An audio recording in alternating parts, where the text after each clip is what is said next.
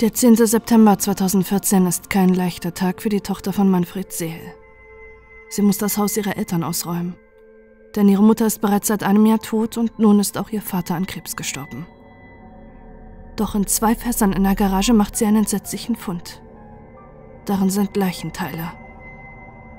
Niemand hat vor Manfred Seels Tod geahnt, was sich wirklich hinter der Fassade des beliebten freundlichen Hobbymusikers, Ehemanns und Vaters verbirgt ein sexueller Sadist und einer der schlimmsten Serienmörder Deutschlands.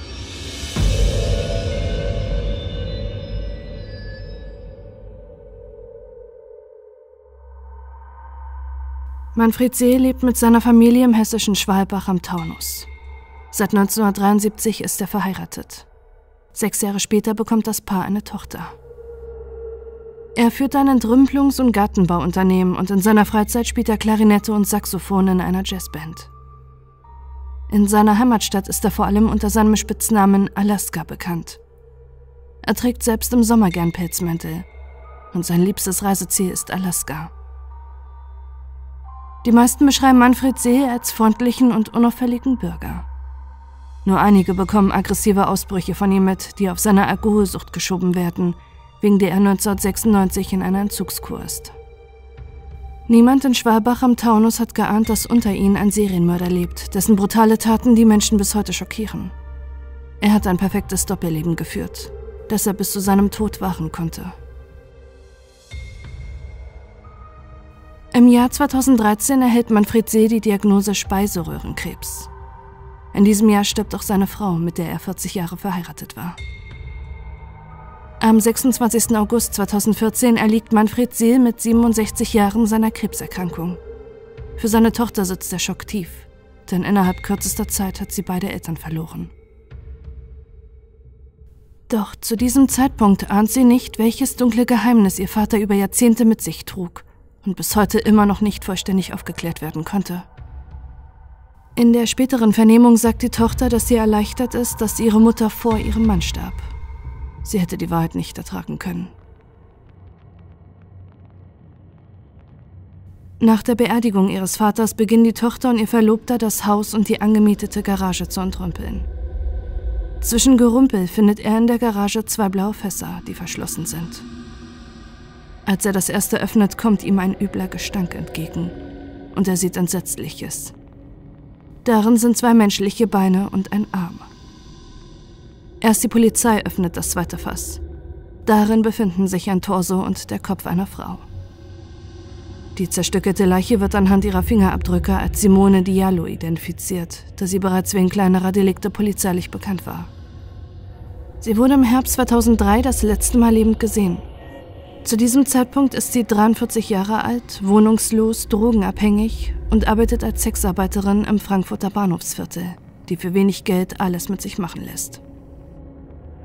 Wann genau Simone Diallo starb, kann nicht mehr rekonstruiert werden. Allerdings enthüllt die Obduktion der Leiche ein grausames Martyrium. Sie hat mehrere Stich- und Schnittverletzungen.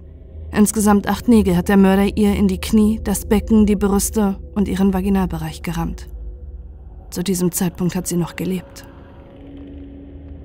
Nach ihrem Tod hat er mit einer Handsäge ihre Arme und Beine abgetrennt der Mord und die Verstümmelung sind so brutal, dass die beiden leitenden Ermittler Frank Herrmann und Ralf Lorey sofort Zweifel daran haben, dass es sich bei dem Mörder um einen Ersttäter handeln muss.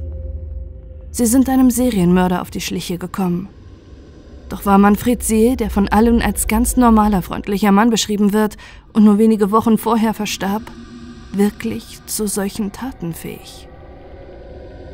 Während die Polizei Cold Cases aus der Region wieder öffnet, und ungelöste Morde an Sexarbeiterinnen untersucht, festigt sich die Vermutung, dass Manfred See ein perfekt getarntes Doppelleben geführt hatte. Er ist bekannt im Frankfurter Bahnhofsviertel und soll seit den 1990er Jahren regelmäßig Frauen auf dem Straßenstrich angesprochen haben. Auch bei Simone Diallo soll er oft Kunde gewesen sein. Eine Zeugin bestätigt der Polizei, dass Seel bei ihr Kunde war. Er hatte sie brutal misshandelt, seine Augen seien dabei voller Hass gewesen. Aus Angst vor ihm hatte sie ihn bereits vor einigen Jahren bei einer Beratungsstelle für Sexarbeiterinnen gemeldet, um andere Frauen vor ihm zu warnen. Bei der Durchsuchung von Manfred Seels Haus fügen sich die Puzzleteile immer mehr zusammen. Er war nicht nur ein freundliches und geschätztes Mitglied der Gemeinde Schwalbach am Taunus, sondern ein sadistischer Frauen- oder Menschenhasser. Im Keller findet die Polizei eine Sammlung von insgesamt 32.000 gewaltverherrlichenden, sadistischen Pornos. Fotos und Videos, in denen Misshandlung und Folter abgebildet sind, die den Verletzungen von Simone Diallo und seinen weiteren Opfern gleichen. Sie dienten Manfred Seel vermutlich als Vorlage seiner Verbrechen. Ein ungelöster Mord aus dem Rotlichtmilieu fällt dem Ermittler Frank Herrmann sofort auf, der in das Profil von Manfred Seel passt. Der Mord an Gisela Singh. 1991 arbeitet die 36-Jährige bereits seit 16 Jahren auf dem Straßenstrich. Sie ist heroinabhängig, obdachlos, HIV-positiv, verwahrlost und ist für den nächsten Schuss mit jedem Freier mitgegangen. Sie ist das perfekte Opfer für einen sadistischen Täter. Sie geht mit jedem mit und kaum einer vermisst sie. Am 14. Juni 1991 wird Gisela das letzte Mal lebend bei einer Drogenberatungsstelle gesehen. Nur kurz zuvor wurde festgestellt, dass ihre HIV-Erkrankung bereits im fortgeschrittenen Stadium ist. Danach wird sie noch einmal gesehen, wie sie in ein Auto eines Freiers steigt, der angeblich Hans heißt. Anhand des Autos und der Beschreibung des Mannes weiß die Polizei mittlerweile, dass ihr letzter Freier und Mörder Manfred Seel war. 14 Tage später entdecken Pilzsammler die Leiche von Gisela Singh im Wald bei Frankfurt. Ihre Leiche ist mit Ästen und Laub bedeckt. Sie wurde vermutlich erwürgt oder erdrosselt. Aufgrund der warmen Sommertemperaturen ist der Verwesungszustand bereits fortgeschritten. Ihre Kleidung hat der Mörder fein säuberlich neben die Leiche gelegt. Er hat ihren Bauch aufgeschnitten und ihren Dünndarm entnommen, vermutlich als Trophäe. Es ist ein Muster, das sich in den bis dato bestätigten Morden fortsetzt. Jedes Mal entfernt er ein Körperteil oder Organe seiner Opfer, um sie aufzubewahren. Bis heute wurden diese nicht gefunden. Auch Kannibalismus kann die Polizei nicht ausschließen. Über die Motive und Gründe seiner Mordserie kann heute nur gemutmaßt werden. Schließlich wurde der Serienmörder erst nach seinem Tod enttarnt. Man geht davon aus, dass Manfred Seels Leben von sadistischen Fantasien geprägt war, die auf ein geringes Selbstwertgefühl deuten und Ursachen dafür in der frühkindlichen Entwicklung liegen könnten. Er hat die Opfer als Objekte gesehen, sie entmenschlicht, um seine Triebe auszuleben. Grenzenloses Machterleben, Kontrolle und Erniedrigung. Er empfindet sexuelle Lust an Gewaltausübung. Das Behalten der Organe und Körperteile als Trophäen diente vermutlich der Luststeigerung nach der Tat. Es sind keine spontanen Sexualdelikte, sondern bis ins kleinste Detail geplante sadistische Verbrechen. Ohne diese Planung hätte er nicht Jahrzehnte die Fassade des bürgerlichen Lebens aufrechterhalten können. So intelligent wie Manfred Seel vorgegangen ist, diente sein nach außen hin normales Leben mutmaßlich nur dem Kaschieren seiner sadistischen Neigung, die er so unbemerkt ausleben konnte. Gisela Singh ist eines von fünf Opfern, das mittlerweile dem Serienmörder Manfred Seel zugeschrieben werden kann. Seit 2015 ermittelt die Soko Alaska, benannt nach seinem Spitznamen in Manfred Seels düsterer Vergangenheit. Ein weiteres Opfer des Hessen-Rippers, wie die Presse Seel nennt, kristallisiert sich dabei schnell heraus. Die 31-jährige Dominique Monrose. 1993 ist sie wohnungslos, drogenabhängig, HIV-positiv und prostituiert sich. Im Rotlichtmilieu eckt sie oft an und ist eine Außenseiterin, da sie ihren Körper unter den üblichen Preisen verkauft. Am 3. Dezember 1993 wird sie das letzte Mal lebend gesehen. Einige Wochen später findet die Straßenreinigung in blauen Müllsäcken den Torso der Frau. Zwei Monate später werden ihre Arme und ihr linkes Bein ebenfalls in Müllsäcken gefunden. Die Leiche ist fachmännisch zerteilt und wurde circa zehn Tage nach dem Mord in einer Kühltruhe aufbewahrt, um sie zu zerteilen. Die Soko Alaska ist zu diesem Zeitpunkt bei drei nachweislichen Morden, die Manfred See begangen hat. Doch sie sind sich schnell sicher, dass das noch lange nicht alle waren.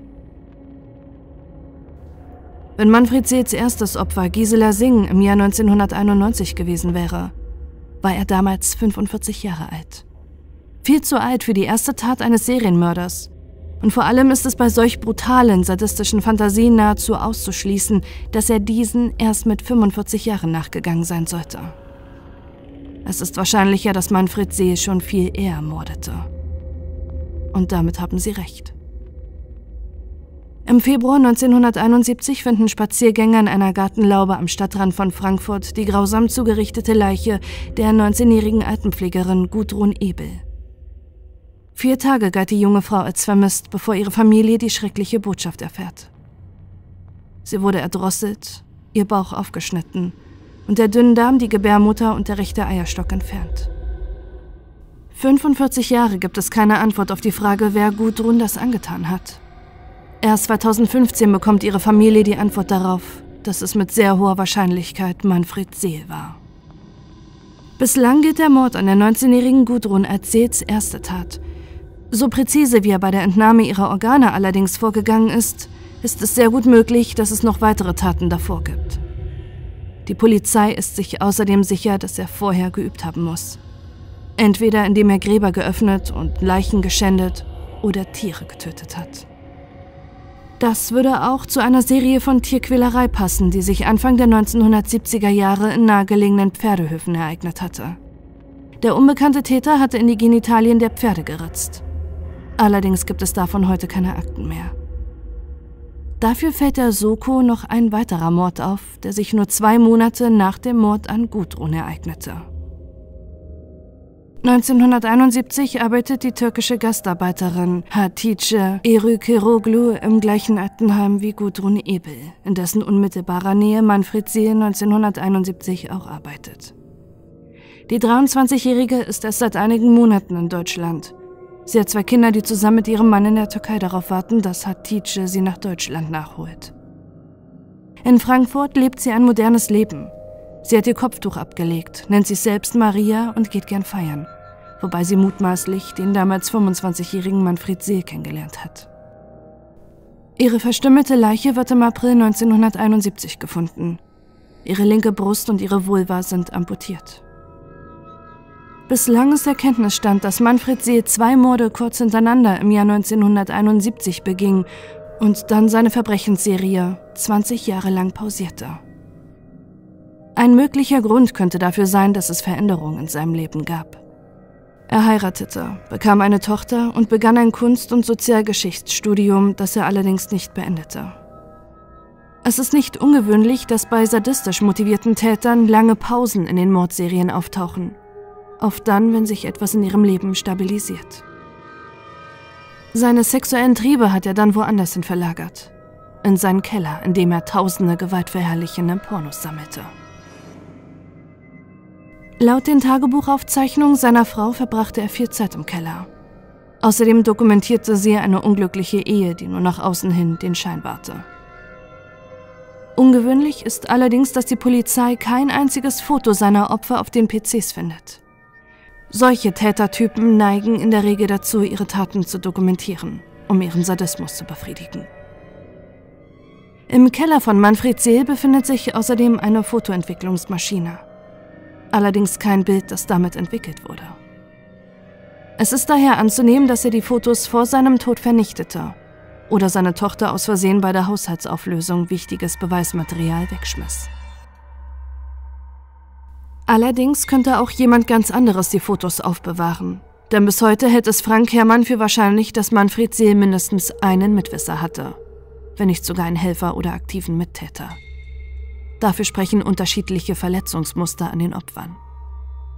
Doch ob es wirklich einen Mittäter gab, ist ebenso wie die genaue Opferzahl bis heute ein Rätsel.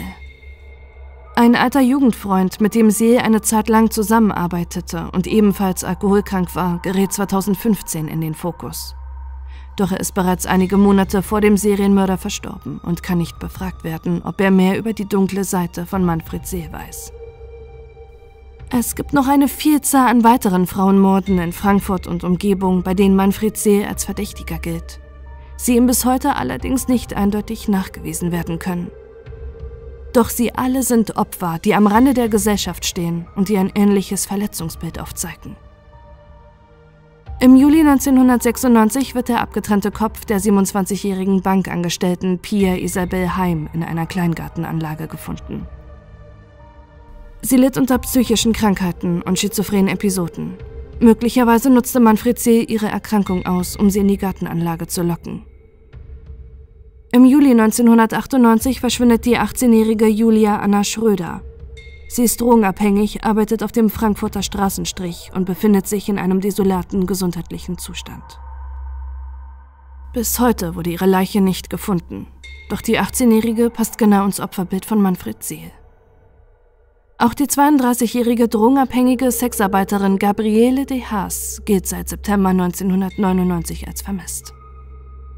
Die Polizei geht davon aus, dass sie ermordet wurde aber solange ihre und Julias Leichen nicht gefunden werden, kann die Polizei das Verletzungsbild nicht analysieren, ob es zu den Morden von Manfred Seel passt.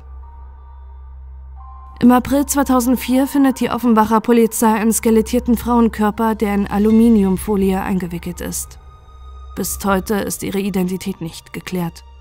Doch es ist nicht auszuschließen, dass sie von Manfred Seel getötet wurde.